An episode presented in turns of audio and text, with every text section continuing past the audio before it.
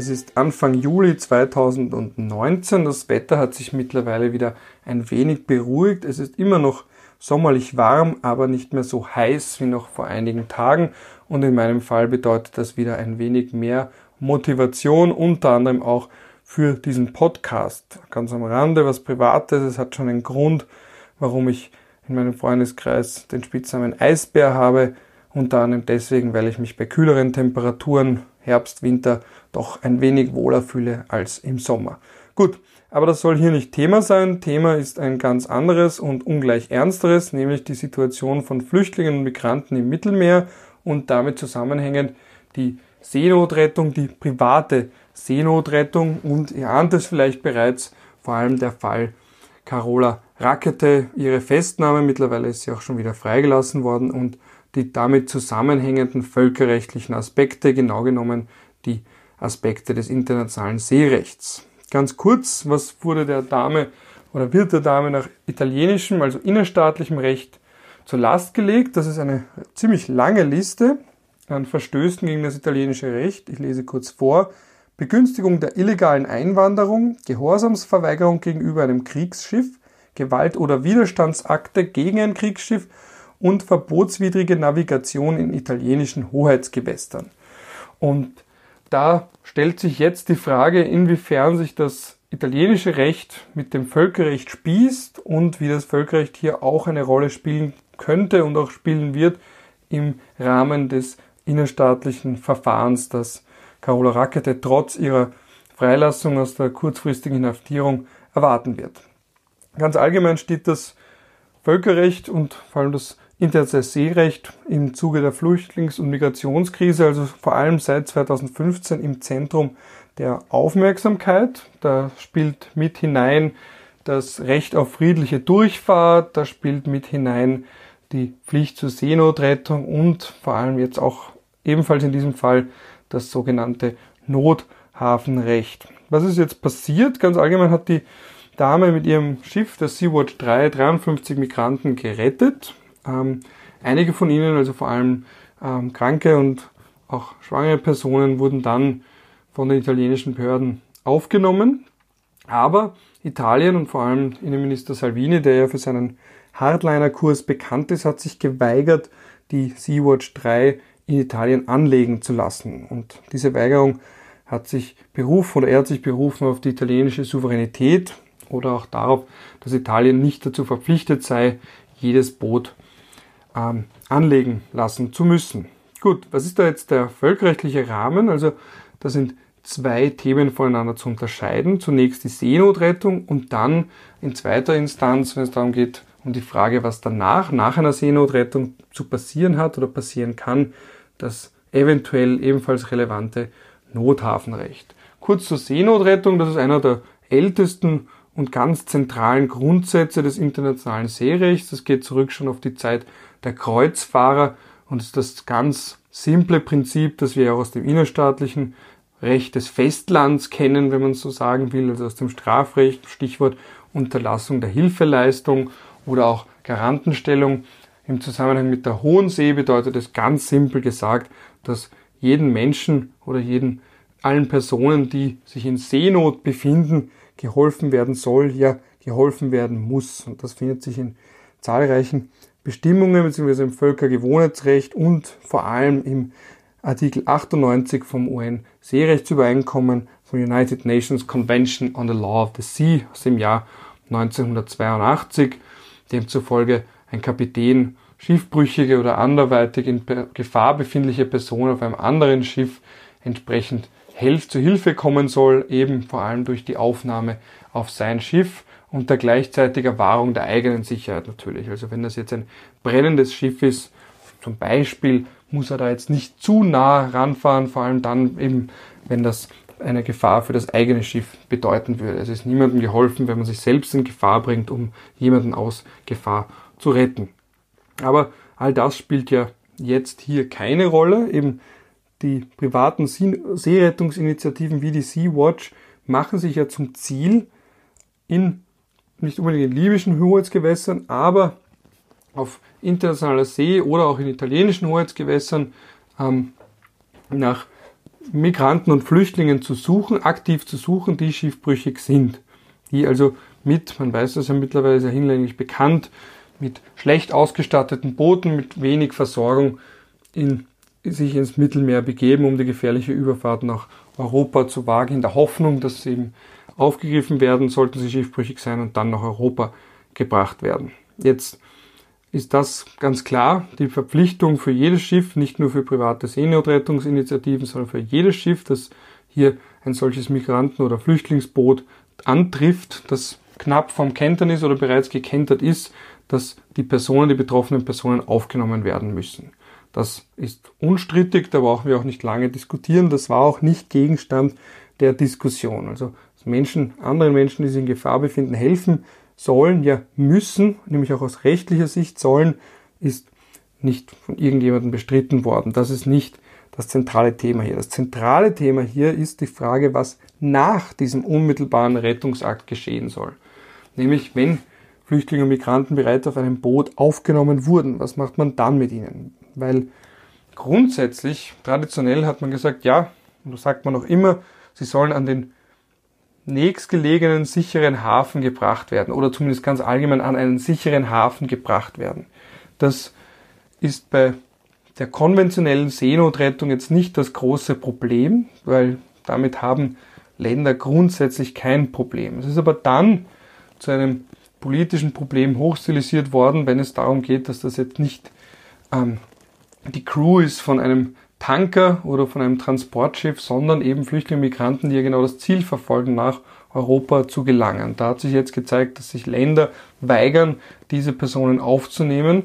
Das ist alles im Kontext der Flüchtlings- und Migrationskrise zu sehen, dass natürlich jetzt ein anderer Kurs gefahren wird und das sich auch niederschlägt in der Bereitschaft, gekenterte oder knapp vom Kentern befindliche Flüchtlinge und Migranten aufzunehmen. Vor allem, weil das ja auch bedeutet, dass man ihren Asylantrag annehmen und bearbeiten und gegebenenfalls ihnen Asyl gewähren muss. Und wir haben jetzt gesehen, in den letzten Jahren hat sich die Bereitschaft zur Aufnahme von Flüchtlingen in Europa ja merklich verändert.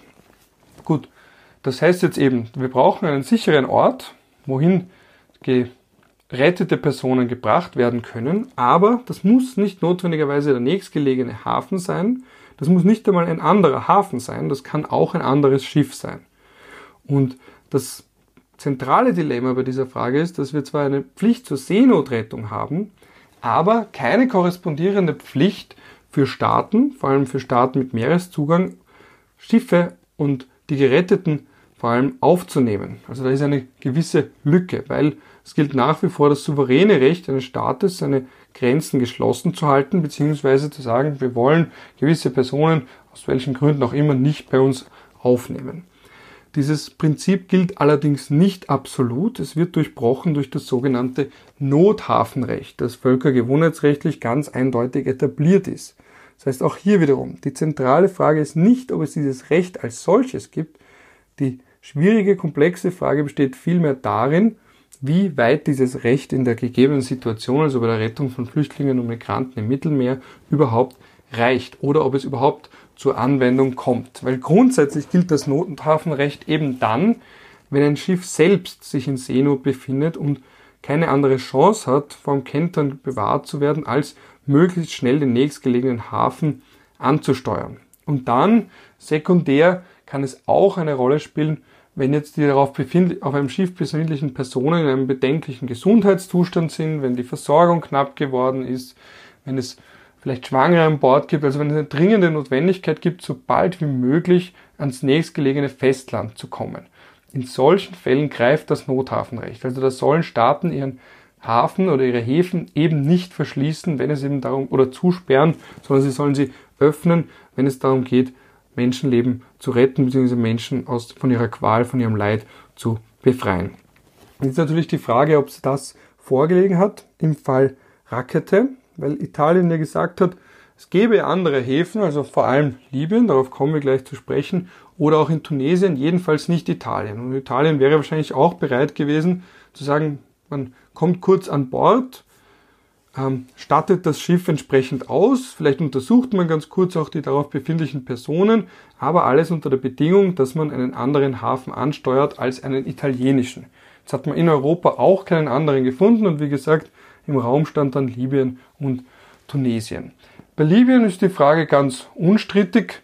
Das ist kein sicherer Hafen. Einfach aufgrund der Bedingungen in Libyen selbst. Es ist ein Kriegsland. Es gibt zahlreiche Berichte, die, die, gut dokumentieren und ausreichend dokumentieren, wie Flüchtlinge und Migranten dort behandelt werden.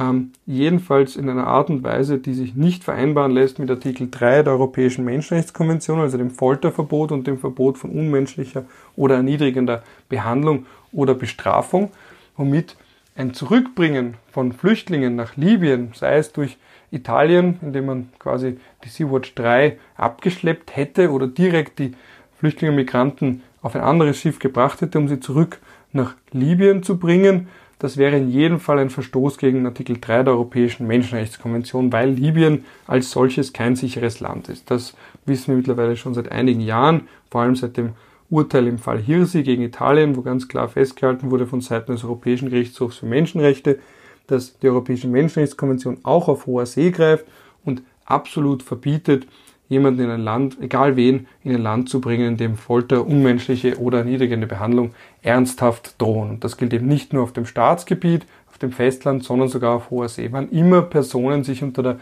effektiven Kontrolle, also in Gewahrsame eines Staats befinden.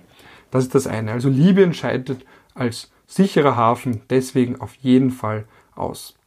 Bei Tunesien könnte man die Frage durchaus auch aufwerfen und sie ist nicht ganz so eindeutig zu beantworten. Ähm, das zielt dann direkt darauf ab, was man als sicheren Hafen definiert. Wenn man sagt, es geht wirklich nur darum, dass Menschen gesichert an Land kommen können und dort nicht verfolgt werden, dann würde Tunesien ausreichen. Wenn man einen höheren Standard anlegt und davon spricht, dass ihre Rechte gewahrt werden, vor allem auch das Recht, einen Asylantrag zu stellen oder auch ein gewisser Mindestschutz, ein menschenrechtlicher Mindestschutz, je nachdem, wie hoch man den anlegt, kann man auch bei Tunesien argumentieren, dass es kein sicherer Hafen ist. Das internationale Seerecht selbst ist hier aber relativ still. Also es gibt schon Verweise eben auf das Refoulement, das Prinzip, also das Non-Refoulement oder Non-Refoulement-Prinzip, also eben den Grundsatz der Nicht-Zurückweisung in gefährliche Länder. Auch der spielt im internationalen Seerecht eine Rolle und bei der Frage, wohin gerettete Personen gebracht werden. Aber ansonsten gibt es dazu, was als sicherer Hafen gilt, im Zusammenhang mit Flüchtlingen und Migranten keine näheren Ausführungen im Seerecht, ganz einfach, weil das Seerecht dafür auch nicht geschaffen wurde.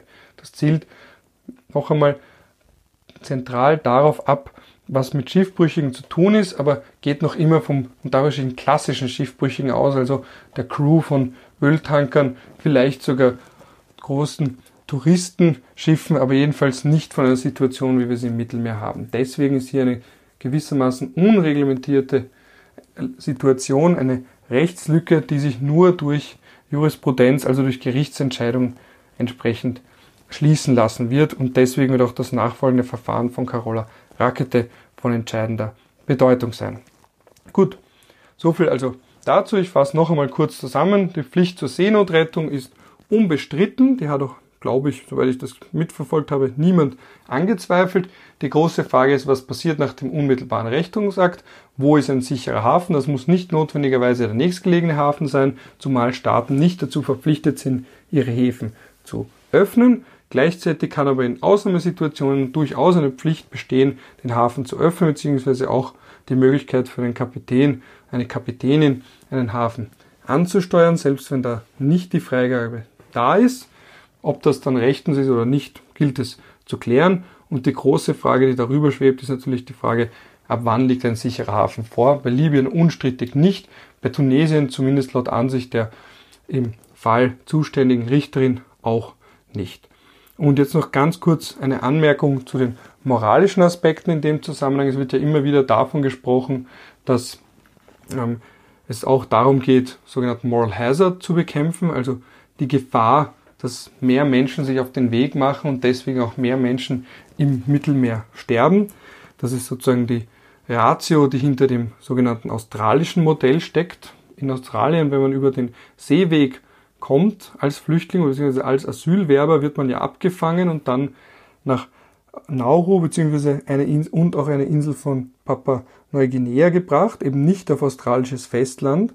Und dort wird dann der Asylantrag bearbeitet unter menschenrechtlich höchst bedenklichen Bedingungen. Aber Australien rechtfertigt das damit, dass sich so die Gesamtzahl der Flüchtlingsboote massiv verringert hat und dadurch auch die Gesamtzahl derjenigen, die gestorben sind bei der gefährlichen Überfahrt auf dem Seeweg nach Australien. Und ein ähnliches Argument steht auch hinter der derzeitigen Flüchtlings- und Migrationspolitik der Europäischen Union und eben auch Italiens im Mittelmeerraum.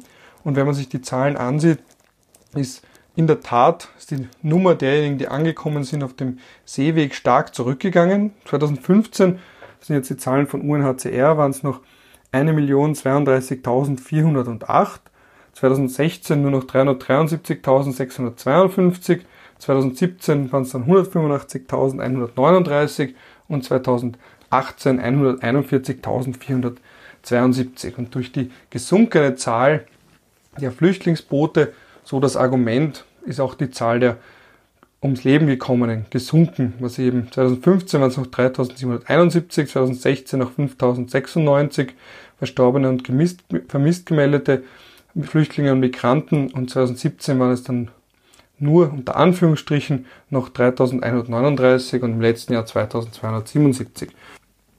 Und 2019 belaufen sich die Zahlen mit Stand Anfang Juli auf 36.154 angekommene und aber auch 584 gestorbene oder vermisst gemeldete Flüchtlinge und Migranten. Und jetzt kann man natürlich diese Zahlenspiele, diese zynisch anmutenden Zahlenspiele betreiben und eben, wie das auch gemacht wird, durchaus argumentieren, dass die Zahl der Toten allein durch die gesunkene, stark gesunkene Zahl der sogenannten Bootsflüchtlinge zurückgegangen ist. Gleichzeitig sollte man dabei aber auch bedenken, dass wenn man sich die Anteile ansieht, also den prozentuellen Anteil derjenigen, die sich auf den Weg gemacht haben, wenn man das gegenüberstellt mit der Zahl derjenigen, die ums Leben gekommen sind oder zumindest als vermisst gemeldet sind, dann merkt man, dass das über die Jahre stark nach oben gegangen ist. Also 2015 sind nur unter Anführungsstrichen natürlich immer zu bedenken 0,37 Prozent all derjenigen, die sich auf die gefährliche Überfahrt nach Europa begeben haben, ums Leben gekommen oder als vermisst gemeldet worden. Derzeit sind wir aber wieder bei 2,7 Prozent, also ein starkes Ansteigen, das sich wohl auch damit begründen lässt, dass vielleicht einfach, weil das Thema weniger dominant war, auch die Bemühungen zurückgegangen sind, hier entsprechend zu suchen bzw. sich zu bemühen, den Mittelmeerraum abzusichern und zu verhindern, dass Boote kentern oder Menschen ums Leben kommen. In diesem Sinne hoffe ich, dass ich die relevanten seerechtlichen und völkerrechtlichen Aspekte ein wenig näher beleuchten konnte im Fall Rakete bzw. ganz allgemein der Seenotrettung von Flüchtlingen und Migranten im Mittelmeer. Das, wie das jetzt weitergeht, wird sich weisen, wie dieser Fall entschieden wird. Wie man sieht, hängen da neben rechtlichen natürlich auch komplexe moralische Fragen daran und es bleibt zu hoffen, dass einige der Rechtslücken bzw. der ungeklärten Fragen in naher Zukunft zumindest ansatzweise geklärt werden. In diesem Sinne bedanke ich mich fürs Zuhören und bis zum nächsten Mal.